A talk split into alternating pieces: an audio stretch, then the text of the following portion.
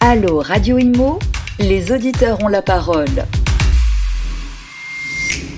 Bonjour à tous et merci d'être avec nous pour ce nouveau numéro de Allo Radio Imo, l'émission, vous le savez, qui donne euh, la parole aux experts immobiliers et qui répondent à vos différentes préoccupations immobilières. Et nous allons aujourd'hui évoquer l'investissement immobilier, mais aussi comment investir en bourse dans les meilleures conditions. Et nous allons euh, justement en parler avec nos deux experts du jour, qui sont Alison Jungling. Bonjour Alison.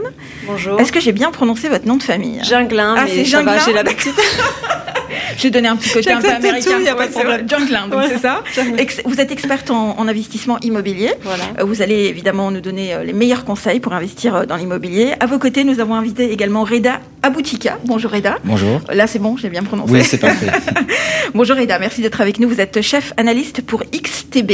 Exactement. Euh, alors vous, vous êtes un peu l'expert de la bourse. Vous allez nous donner les meilleurs conseils euh, pour justement investir en bourse. Et je peux vous dire qu'on a plein de questions à vous poser parce que la bourse, ça fait peur. Très bien, ça me va. Écoutez, mon, mon but, c'est justement de, de démystifier euh, la bourse euh, pour, euh, pour vos auditeurs.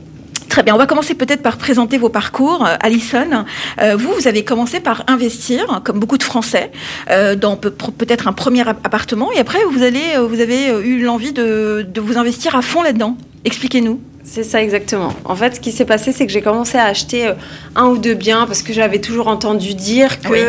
euh, voilà, on achète un bien, on a notre locataire qui nous rembourse le crédit. Donc je me suis dit, j'étais très jeune, j'ai commencé à investir à 22 ans. Ah oui, vous étiez Et- jeune, hein, effectivement. Et je me suis dit, bah, il y a quelque chose à faire avec ça. J'avais acheté deux apparts, très mal achetés, mais je ne le savais pas du tout au moment-là. Je connaissais rien. Et moi, en fait, en parallèle, je vendais des vêtements sur les marchés. Ah oui, Et j'étais mère célibataire.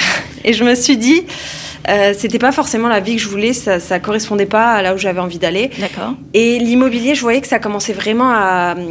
Voilà, ça faisait des étincelles pour moi dès que je, dès que je, dès que je m'occupais de mes appartes. Ils avaient beau ne pas être rentables, j'adorais faire ça.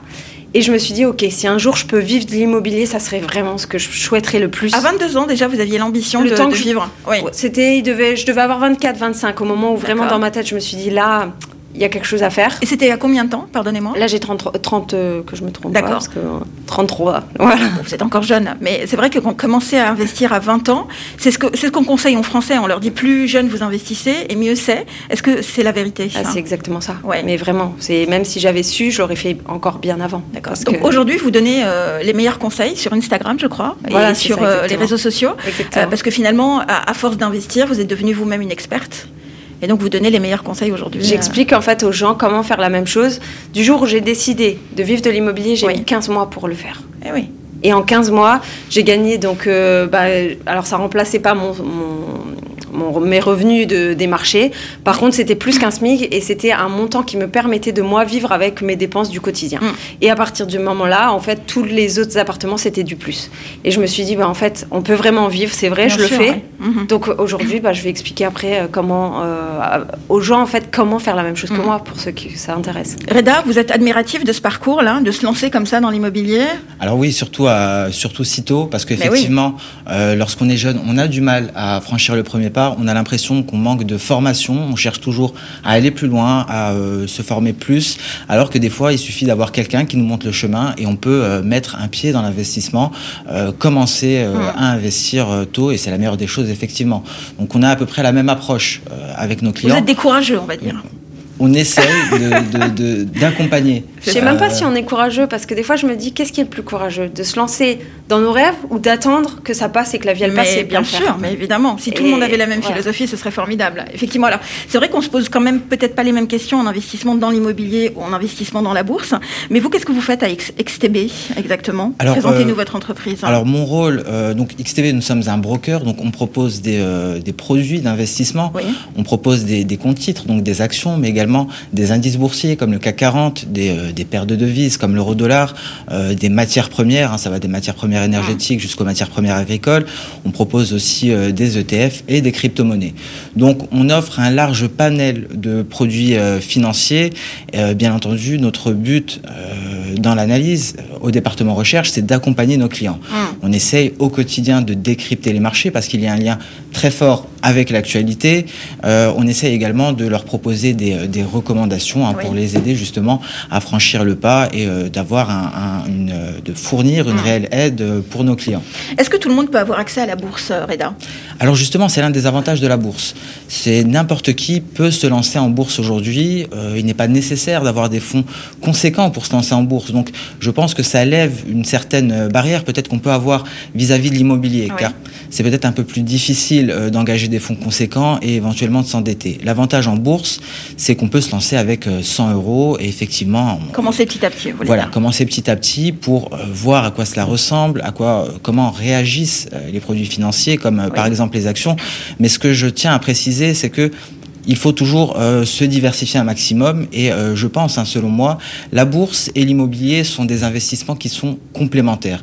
Et l'avantage, par exemple, de la bourse, c'est que pour un investisseur qui n'a pas euh, les capitaux nécessaires pour se lancer dans l'immobilier, on peut euh, essayer de faire fructifier son mhm. épargne en bourse, ce qui va nous servir de tremplin pour, par exemple, passer euh, à l'immobilier. Donc ça peut être euh, une, ça peut être un tremplin pour des investissements plus conséquents. Et donc c'est pour ça, selon moi, que la bourse mhm. et l'immobilier sont plus ou moins complémentaires. Alors on a tous connu autour de nous des gens qui ont essayé d'investir justement en bourse, mais c'est vrai que la première crainte, c'est est-ce que c'est pas trop casse-gueule? Alors, c'est la volatilité qui fait peur eh euh, la plupart du temps aux investisseurs. Après, ce qu'il faut se dire, c'est que le rendement, on est rémunéré justement pour la prise de risque. On peut choisir de ne pas prendre de risque. Dans ce cas-là, on va vers un livret A. On est rémunéré depuis récemment, euh, comme l'a annoncé Bruno Le Maire, à 1%. on peut aller par exemple vers de l'assurance vie, aller chercher 1 à 2%. Le problème, c'est qu'aujourd'hui, l'inflation est à 2,5%. Donc, concrètement, notre investissement perd de la valeur. Le but va être de, de faire mieux que ces 2,5%, parce qu'on va essayer d'avoir une réserve de valeur et donc on va essayer de euh, performer au-dessus de ces 2,5% pour que notre investissement ne fonde pas face notamment à cette euh, inflation qui est euh, élevée, 2,5%. En fait, ce qui fait peur, pardonnez-moi, c'est de ne pas maîtriser finalement la chose. En fait, c'est quelque chose qui nous dépasse finalement. Le la bourse. Hein. Ça a une image plutôt d'investissement complexe, mais euh, aujourd'hui les choses, selon moi, ont, ont, réellement changé. Hein. On n'est plus dans les années 80 où effectivement pour avoir des conseils, il fallait appeler son broker euh, et euh, pour, pour, pour trouver des pépites. Aujourd'hui, grâce à Internet, tout le monde a accès à l'information et donc c'est beaucoup plus simple de comprendre les mécanismes, d'avoir les informations quasiment en même temps que, que les professionnels. Le tout est de comprendre euh, à quoi euh, répond euh, la bourse, comment, à quoi réagit la bourse. Mm. C'est la même chose que l'immobilier, c'est la loi de, de l'offre et de la demande. À un moment donné, mm. s'il y a moins d'offres, effectivement, on va avoir une hausse mm. des cours. C'est comme pour les prix de l'immobilier. Alors que si on a plus d'offres, ça va tirer les prix vers le bas. Les principes sont les mêmes, sauf que chaque produit financier va répondre à donc des, des, des ce sont des aspects différents, que ce soit des matières premières euh, ou des actions, mais le principe est le même, c'est la ah. loi de l'offre et de la demande. Alison, j'imagine que l'offre et la demande aussi, c'est une problématique hein, dans l'immobilier. Euh, est-ce que la, la crise, euh, le Covid, a changé la donne à ce niveau-là? Alors en fait, il y a quelque chose, donc il y a, vraiment dans l'immobilier, l'offre et la demande, c'est quelque chose de, ben, c'est un peu ce qui fait tout le marché. Et c'est pour ça que j'ai décidé que ça n'impacte pas mes biens et les biens donc des personnes que, que je conseille en fait. Parce que ce que j'ai décidé de faire, ce qui fait que c'est un peu différent et ce qui fait certainement que j'ai pu en vivre aussi rapidement avec si peu de biens, c'est que euh, je préconise de faire du, du, alors pas haut de gamme, mais du visuellement très beau. Ça veut dire que euh, on se détache, il n'y a pas d'offre et de demande, on, se détache vraiment de ça parce qu'on fait du plus beau. Ça veut dire qu'on n'a pas de concurrent ou très peu. D'accord. Du différent, vous voulez dire Il faut faire différemment. Du différent, du, atypique ou alors du, du. En fait, quand on va sur euh, les sites, je sais même, je sais pas si on peut les citer, les sites quoi. Bien sûr. Par exemple, comme Le Bon Coin, euh, que ce soit pour de la location ou pour acheter, mon Dieu, ça fait peur.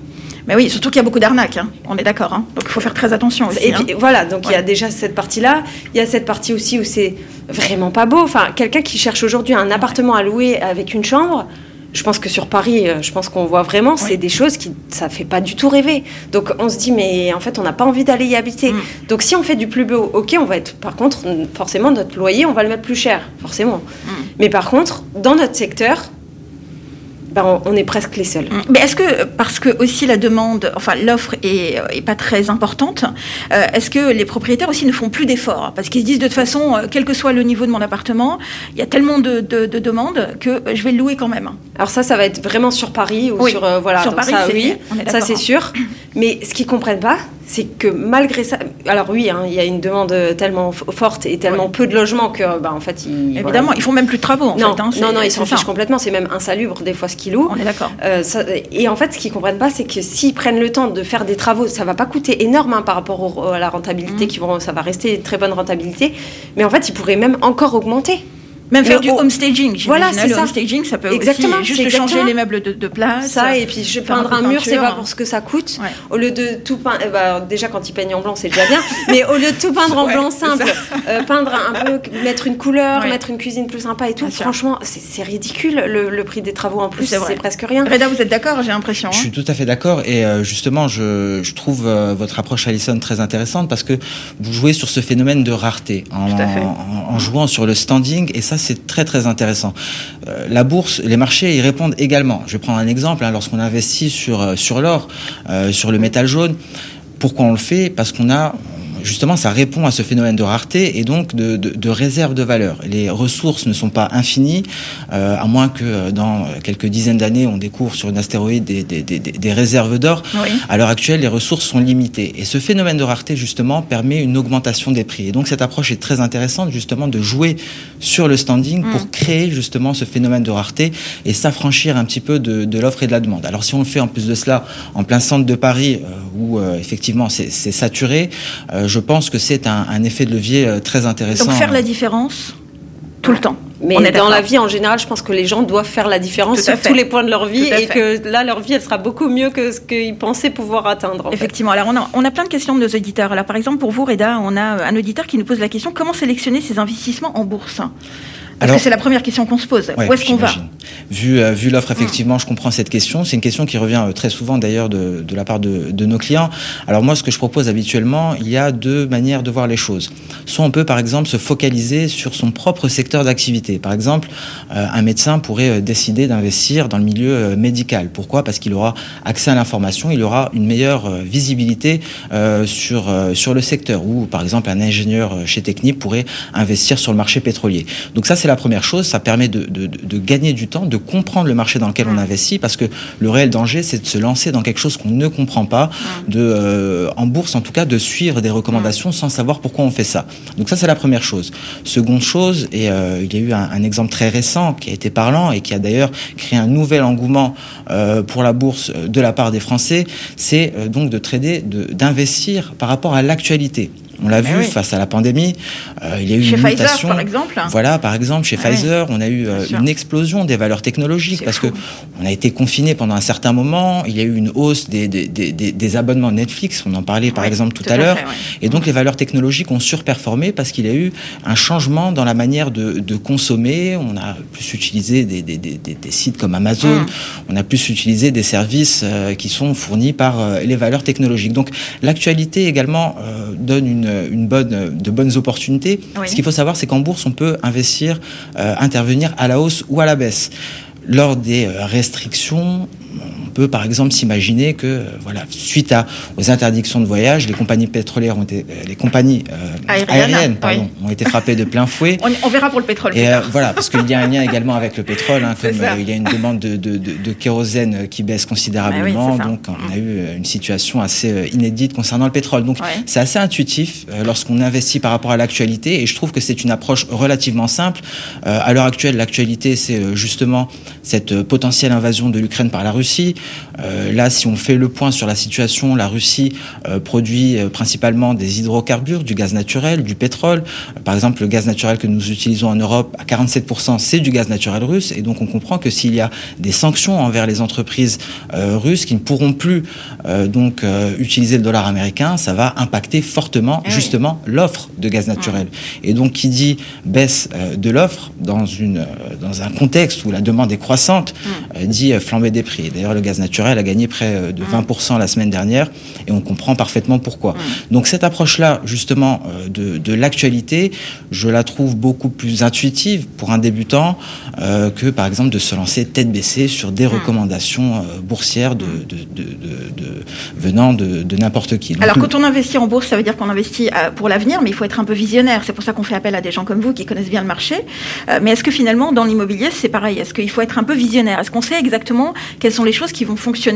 Dans 5, 10 ans. Il y a des gens, par exemple, qui ont investi dans des appartements il y a 20 ans. Ils sont extrêmement gagnants aujourd'hui parce que ça a pris une cote incroyable. Est-ce qu'il y a des astuces comme ça où on peut être un peu visionnaire sur, sur le choix de son investissement immobilier? Alors, je pense qu'effectivement, oui.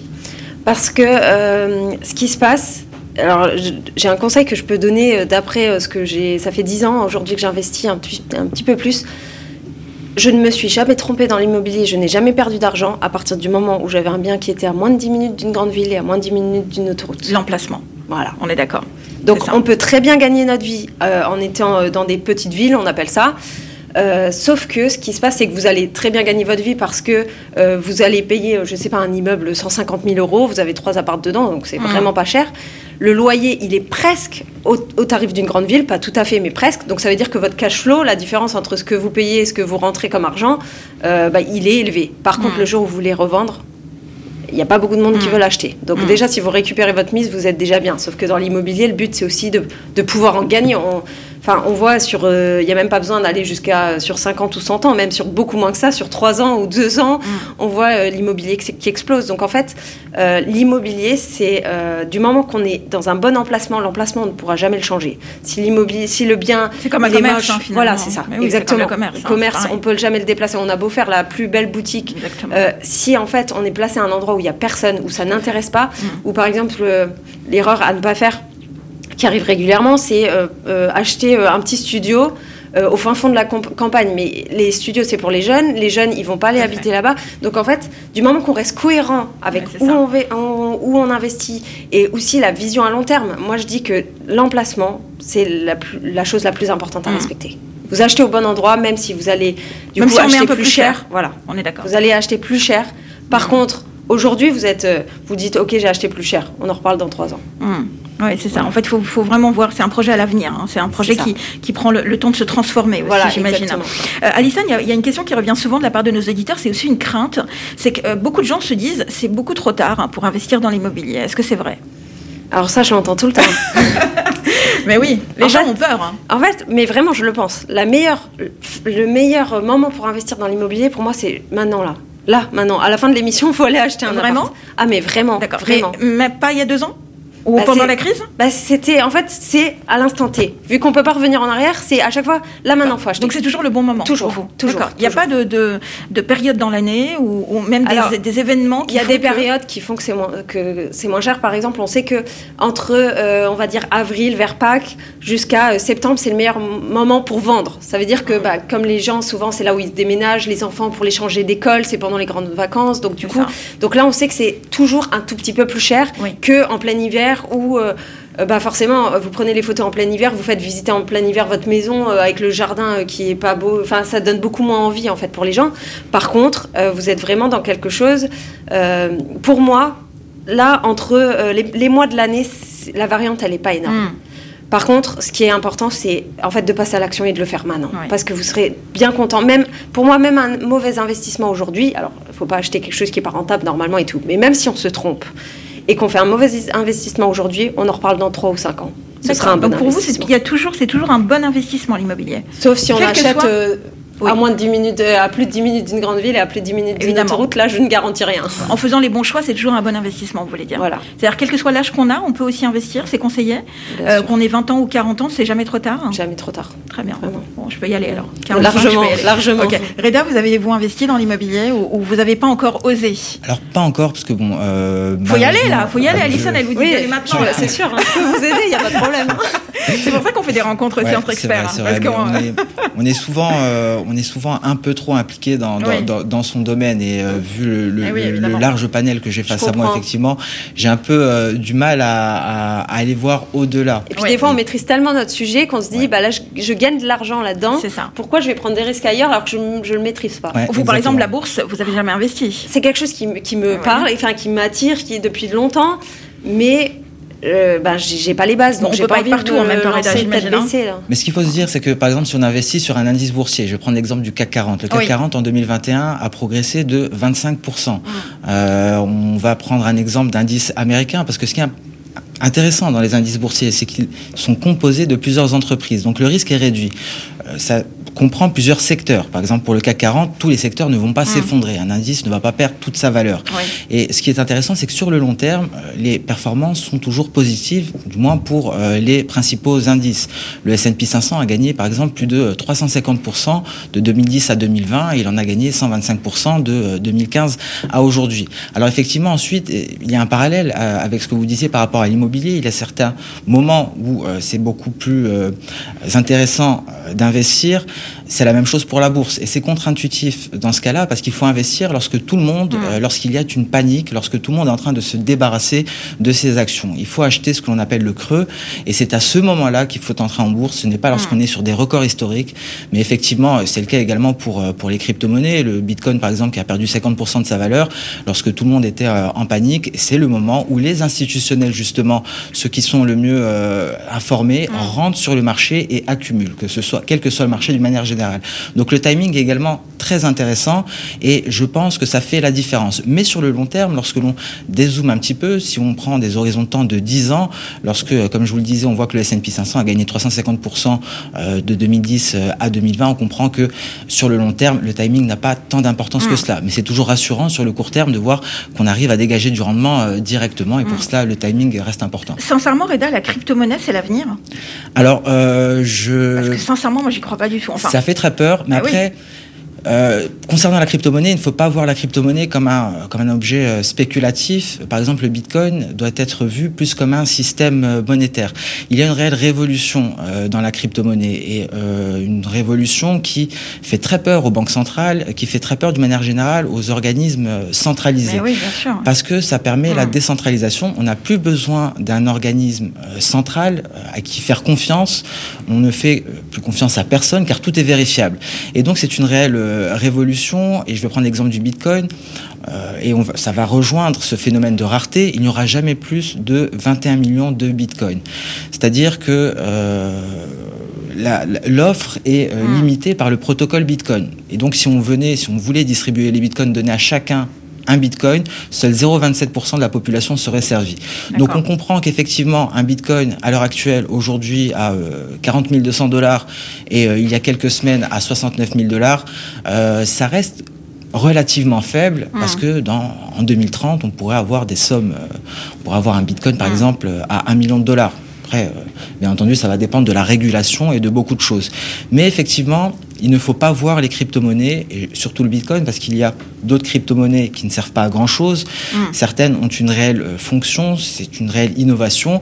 Il faut le voir plus comme un, soit un système euh, monétaire, soit... Euh, il ne faut pas en avoir peur, vous voulez dire. Voilà, ça, il faut essayer de se renseigner sur l'utilité de ces crypto-monnaies. Mm. Alors c'est vrai qu'autour de la bourse, il y a aussi des peurs, des craintes, mais autour de l'immobilier aussi, Alison, plein de gens, par exemple, se posent la question si, comme nos auditeurs, se disent est-ce que je ne vais pas payer plus d'impôts en investissement dans l'immobilier?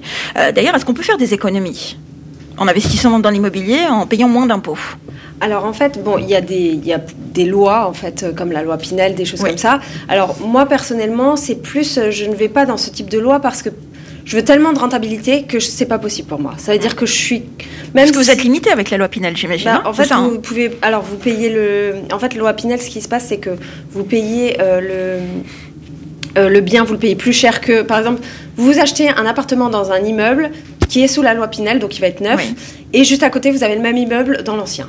Et euh, le même appartement dans l'ancien. Donc en fait, si vous achetez euh, l'appartement qui a à côté, vous allez le payer beaucoup moins cher. Vous allez pouvoir faire les travaux vous-même. Quand vous faites un euro de travaux, vous pouvez, ça vaut 5, 8, 10 euros éventuellement euh, après à la revente. D'accord. donc déjà ça. Ensuite, ensuite, la loi Pinel fait que vous pouvez pas mettre le loyer que vous voulez. Oui, parce que c'est plafonné. Hein, voilà, c'est ça. ouais, effectivement. Ah, et nous, justement, comme moi, ce que je, préconise, c'est de faire du plus beau. Le problème, c'est que loi Pinel, il est déjà neuf, donc euh, ben, on peut rien ajouter en plus en termes de travaux. Quoi. Il on vient, on pose la valise, voilà, c'est terminé. Quoi. Ça. Mais on le paye plus cher. Voilà, effectivement. Et du coup, euh, du coup, au final, et, tout le monde le revend aussi dans les mêmes années parce que s'ils revendent avant par rapport aux impôts, c'est plus. Euh, du coup, euh, vous vous retrouvez en concurrence avec tous ceux de l'immeuble qui revendent au même moment, donc il n'y a plus de rareté.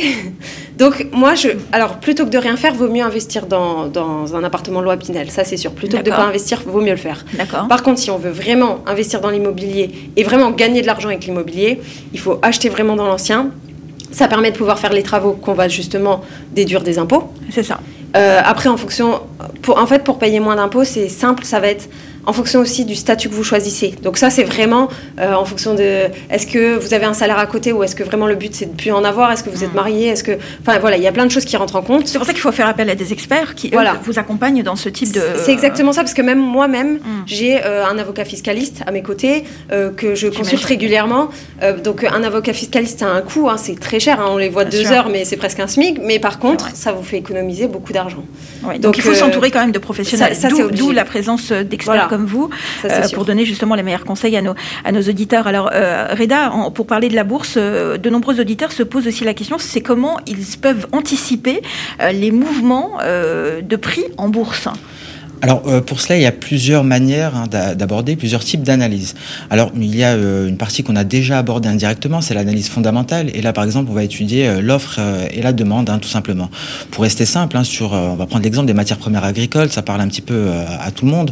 On peut s'intéresser, par exemple, à l'investissement dans, dans le café. Et donc dans ce cas-là, il va falloir garder un œil sur le Brésil, qui est le plus grand producteur d'arabica. Il faut garder un œil sur la météo. C'est ce qui va jouer sur la qualité des récoltes et donc faire attention lorsqu'il y a des gelées. Donc ça veut dire que les récoltes ne seront pas satisfaisantes et donc ça entraînera une hausse des prix. La pandémie a eu un effet considérable sur les cours du café. Pourquoi? Parce que simplement euh, une grosse part de la demande émane des restaurants, mais également euh, des bars. Et donc euh, c'est une manière d'aborder les marchés, c'est l'analyse fondamentale. On a aussi des outils graphiques, des outils techniques et ça s'appelle l'analyse technique parce que d'un point de vue des courbes, on repère des, des configurations qui se répètent. Il faut savoir les lire, hein, les courbes. hein. Il faut savoir les lire, ça s'apprend. Et euh, bon, euh, notre but également est de d'aider justement les Bien particuliers à, à- à, euh, décrypter euh, ces, ces- ces configurations. Certaines sont des configurations de retournement, donc signalent un éventuel re- retournement, que ce soit haussier ou baissier.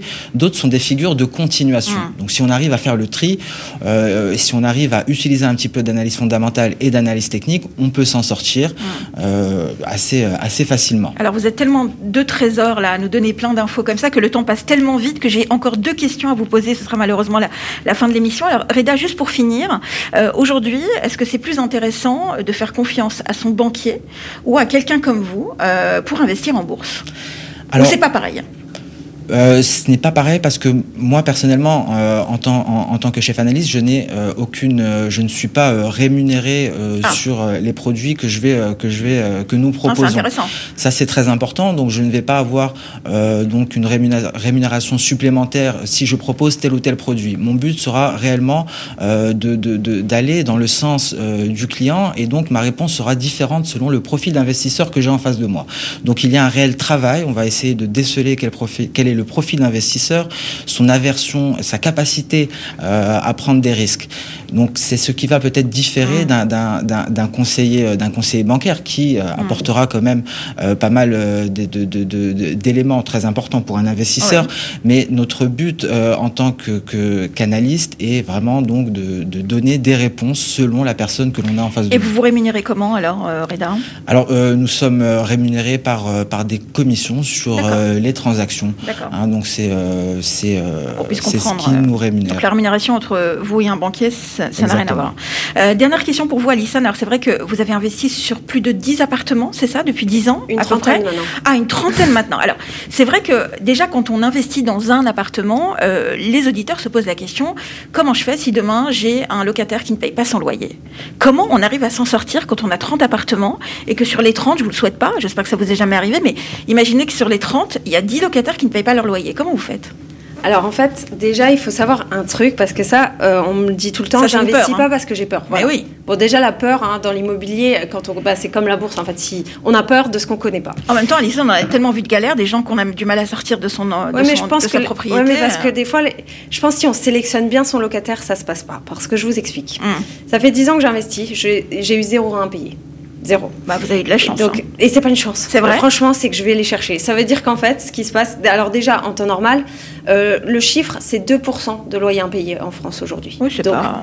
quand non, on voit ça, on se dit bon, 2% c'est quand même pas de bol de tomber dessus. Et on a cru qu'avec la crise, ça allait s'aggraver, mais pas du tout en fait. hein. Non, Les gens ont continué à payer leur loyer. Ah hein. vraiment, moi j'ai eu aucun. euh, alors Ouais. des fois il y en a qui disaient en fonction s'ils étaient à leur Oui, compte, bon. des fois c'était un peu. Bah alors on Mm. décale. En fait, ça pour moi c'est un. C'est vraiment, j'ai vu un peu maintenant euh, les façons de penser des locataires et j'arrive à euh, déterminer un locataire qui peut potentiellement ne pas payer. D'accord. Et en fait, pour moi, les, les critères vraiment à prendre en compte, c'est déjà euh, de voir l'implication de votre locataire quand il vient visiter votre bien. Hmm. Est-ce qu'il le visite en deux secondes sans regarder en disant je le prends Ou est-ce qu'à l'inverse, il va être pinailleur sur des petites choses Alors ça, alors peut-être qu'il va vous payer. Par contre, euh, franchement, des fois, on, ça, Et les pinailleurs, c'est mieux que les. Non, non, les pinailleurs, Ah, ça non. va pas non plus. Parce Ah, bon, que ça veut dire qu'ils vont, vous a- ils vont toujours payer, mais par contre, ils vont vous appeler pour un oui, pour un an. Quoi. Alors, des fois, on préfère que l'appart soit vide. Quoi. Donc, ça, ça va pas non plus. Et puis, pour moi, un locataire de, de qualité, entre guillemets, c'est pas qu'un locataire qui paye, c'est aussi un locataire bah, déjà qui nous laisse tranquille, hein, parce que si on a tous nos locataires qui font que de nous appeler, Ouais, on s'en sort plus. Et un locataire qui prend soin du logement. Donc, euh, Ah, Mais ça, vous pouvez jamais le savoir. bah, en fait, ça se ressent. Ça veut Ah, dire que vraiment, ça fait 10 ans que je fais visiter Vous mes biens. développez votre un feeling Et particulier. C'est vraiment euh, déjà l'implication de la personne. Par exemple, si c'est une personne euh, peut-être qui vient de se séparer il y a une semaine, ça m'est déjà arrivé. Mhm. Ouais, mais il y a de grandes chances qu'il retourne avec sa femme. Ah oui, carrément. Voilà. Pour vous, la séparation n'est pas Ah non, définitive. non, non, non, non. Ça c'est surtout, drôle. surtout s'il dit que ça vient de se faire et tout. euh, Pour, euh, pour j'ai déjà. Des fois, on n'avait même pas signé le compromis déjà qu'il était déjà retourné avec. hein. D'accord. Mais est-ce que des fois, on peut plus faire confiance, par exemple, à un étudiant euh, dont le loyer est payé par les parents, euh, plutôt qu'un salarié en CDI c'est exactement Ah, ça. C'est ça, en, fait. C'est comment souvent, souvent, on va demander quelqu'un qui se porte garant. Mais oui. Et en fait, quand c'est les parents, on se dit, les parents, ils vont pas euh, laisser euh, dans l'embarras leurs Ouais, enfants d'accord. Donc, euh, et pas payer leur crédit. Donc déjà, ça, c'est vraiment euh, quelque chose qui, qui est bien. Et moi, ce que je fais aussi, par exemple, les couples, je vais pas forcément les privilégier à quelqu'un de célibataire parce que je me dis, je, je loue plutôt des appartes qui ont, par exemple, une chambre parce que euh, bah, c'est ce qui est le plus rentable, ou Oui. un studio. Mais dès qu'ils ont un bébé, ah bah, évidemment. Voilà. Et à Ah, deux, ouais. ils se disent, ah bah après, on peut acheter et tout. Alors que quelqu'un de seul, faut déjà qu'il rencontre quelqu'un. Ah oui, vous, vous, avez une analyse sociétale, quoi, de, de- de- du couple et. Ah, mais ça fait 10 ans que des fois ils viennent d'arriver, ils veulent déjà repartir parce que- parce qu'ils veulent déjà faire un enfant. Je dis mais vous pouvez pas me faire ça. Bon, on va faire une émission sur l'amour, vous allez, on va vous rappeler. Je pense Mais que- du coup après je les loue super bien les apparts parce que je leur dis, je vous assure si vous cherchez de quelqu'un depuis des années, tous ceux qui, qui viennent seuls dans cet appart ils repartent en couple. D'accord. hein. Alors, évidemment, juste pour finir, parce qu'on a un petit peu dépassé le temps, euh, Alison, j'imagine qu'il y a aussi des assurances qui existent. La GLI, euh, la garantie de loyer impayé. Vous l'avez pris sur tous vos apparts ah non moi je prends rien. Ah, vous prenez rien? Ma- mon assurance garantie impayée c'est ce que je ressens par rapport au Eh ben, locataire. dis donc, bah, si tout le monde avait le même flair, et votre flair à vous, euh, Reda, on aujourd'hui je forme les gens pour trouver des bons Bon, locataires. alors moi ce que je vous propose c'est qu'on n'a pas, on vous a pas posé toutes les questions, de revenir peut-être si vous êtes d'accord parce qu'on a encore plein de questions à vous poser. Mais merci en tout cas d'avoir participé à à ce premier à ce premier Allo Radio Imo pour vous deux. Euh, je vous dis à bientôt. Merci en tout cas d'avoir été avec bientôt. nous, À merci beaucoup. Ginglin, Ginglin c'est exactement. ça, experte en investissement immobilier. Merci. On a encore plein de questions à vous poser. Vous serez la bienvenue en tout cas une autre fois. Euh, Reda euh, Aboutika, chef analyste pour XTB. Merci d'avoir été notre invité. Avec plaisir. Et merci à vous deux, c'était très sympa. Merci. Merci beaucoup. Allô Radio Imo Posez vos questions à nos experts sur les réseaux sociaux, à réécouter et à télécharger sur le site radio.imo